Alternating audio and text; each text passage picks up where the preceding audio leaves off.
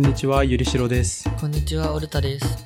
突然なんですけどはい。ちょうど1年前の11月にある戦争の開戦の100周年の記念式典があって、はいいろんな国の代表が参加したんですけど何の戦争だと思いますか？第一次世界大戦ですか？はいそうです。今回はその第一次世界大戦が起きたきっかけであるサラエボ事件について説明したいと思います突然なんですけどサラエボ事件の概要って覚えてますか？はい。サラエボの少年がオーストリア皇太子を暗殺したみたいな感じですか？やっぱあのみんな結構そこがややこしくて覚えにくいと思うんですけど、はい。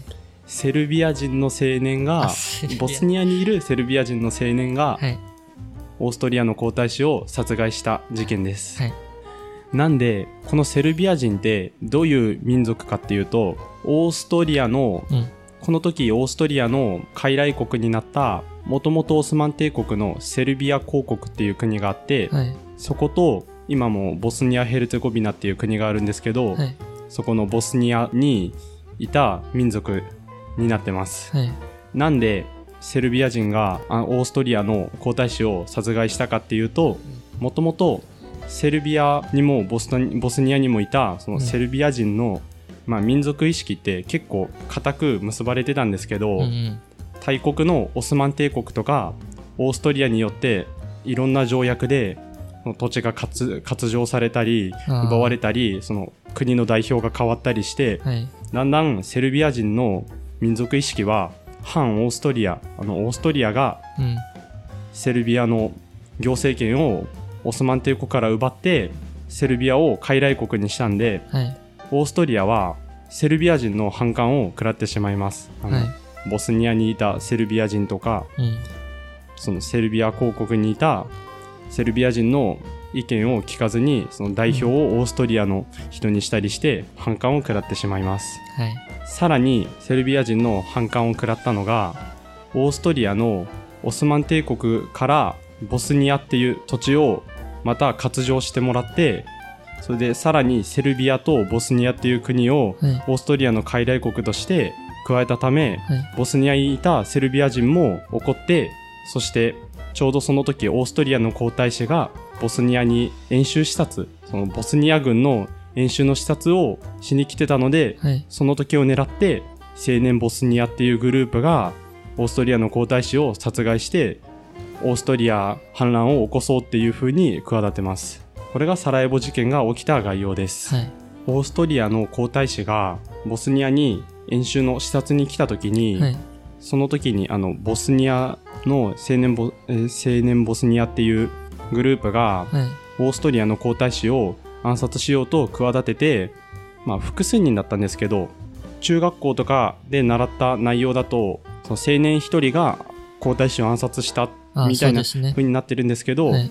本当は普通複数人大体56人5、6人。でその事件を起こそうとしてうん。オーストリアの皇太子がうん。ボスニアの、まあ、市役所みたいなところうんで演説する予定があったので、うん。そこまで車で移動してる最中にうん。皇太子を殺した人と、まあ、別の、まあ、仲間うん。がその車に向かって時限爆弾を投げつけるんですけど、うん。その時限爆弾は、まあ、時限爆弾なんですぐには爆発しないんではい。違う車を間違えて爆発してさせた上に、はい。市民も巻き込んで、はい。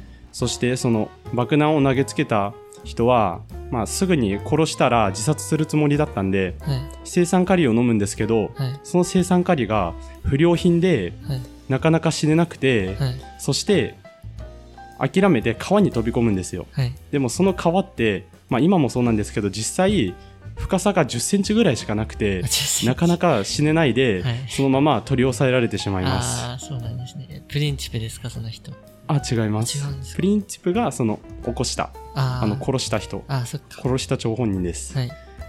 でオーストリア皇太子は、はいその足でそのまま市役所に向かって演説をするんですけど、はい。その演説をし終わった後にこの後オーストリア皇太子をどうするかっていう議論が行われます、はい。まあ、あのついさっきうん。暗殺させえ暗殺されかけたので、うん。まあそそのまま外に出すわけにはいかないじゃないですかうんうんにもかかわらずうんボストボスニアの総督は、うんそそんなそこら中にテロリストがいるわけないだろうって言って そのままその皇太子をさっき巻き添えを食らった市民のお見舞いに行かせますそうなんですか。やば。そしてその今じゃありえないですねまあ、。そうですねお見舞いに行く途中にさっき言ったルートは通らないようにしようって遠回りさせようとしたんですよはい。しかし総督はそれを運転手に言うことを忘れてしまって、ついつい運転手がそのいつも通ってる近道をうん。行ってしまうんですねうん。でもその近道の途中にカフェがあってうん。さっき車を爆発させたうん。そのグループの仲間の、さっき言ってもらったんですけど、うんプリンチプがうん。偶然そこで食事をしててこの後どうしようかって考えてたんですようん。そしたらちょうどそこにオーストリア皇太子の車がうん。行ってしまってうん。それで運転手は気づいてうん。止めるんですけど、はい。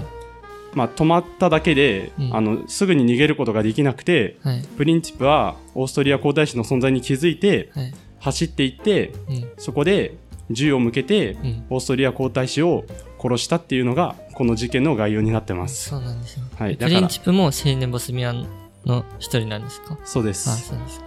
そしてプリンチプも青酸カリを飲んで自殺しようとするんですけどうん。さっきし不良品だった青酸カリうん。と一緒の青酸カリだったんでうん。プリンチプも死ねなくてうんそのまま逮捕されてしまい逮捕さます。れるんですね。はい、はい。そしてでもプリンチプはその当時まだ本当青年だったんではい。20歳以下だったんではい。一応裁判にはかけられるんですけど、はい死刑になるのは免れて懲役20年のへ刑になったんですけど、はい。あの当時って衛生環境があんま良くないので、うん刑務所でその持病の結核が悪化して、うん。えーその生涯を終えてしまうっていうのが彼の最後ですはい。なるほど。だから意外とサラエボ事件ってあっけなくなんかオーストリア皇太子が死んだり無計画な事件だったのにもかかわらず世界史においてうん世被界史において害が拡大になっちゃって。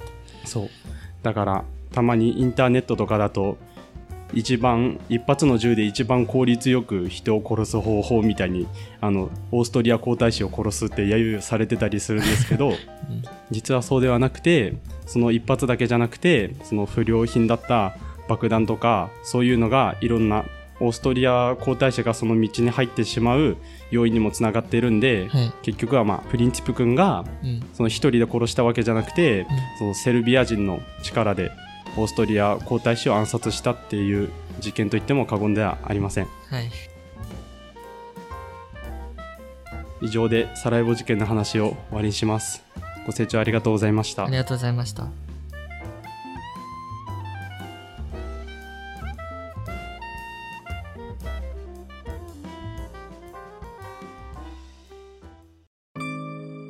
新しく歴史系ポッドキャストが始まりましたボイスドラマで学ぶ日本の歴史。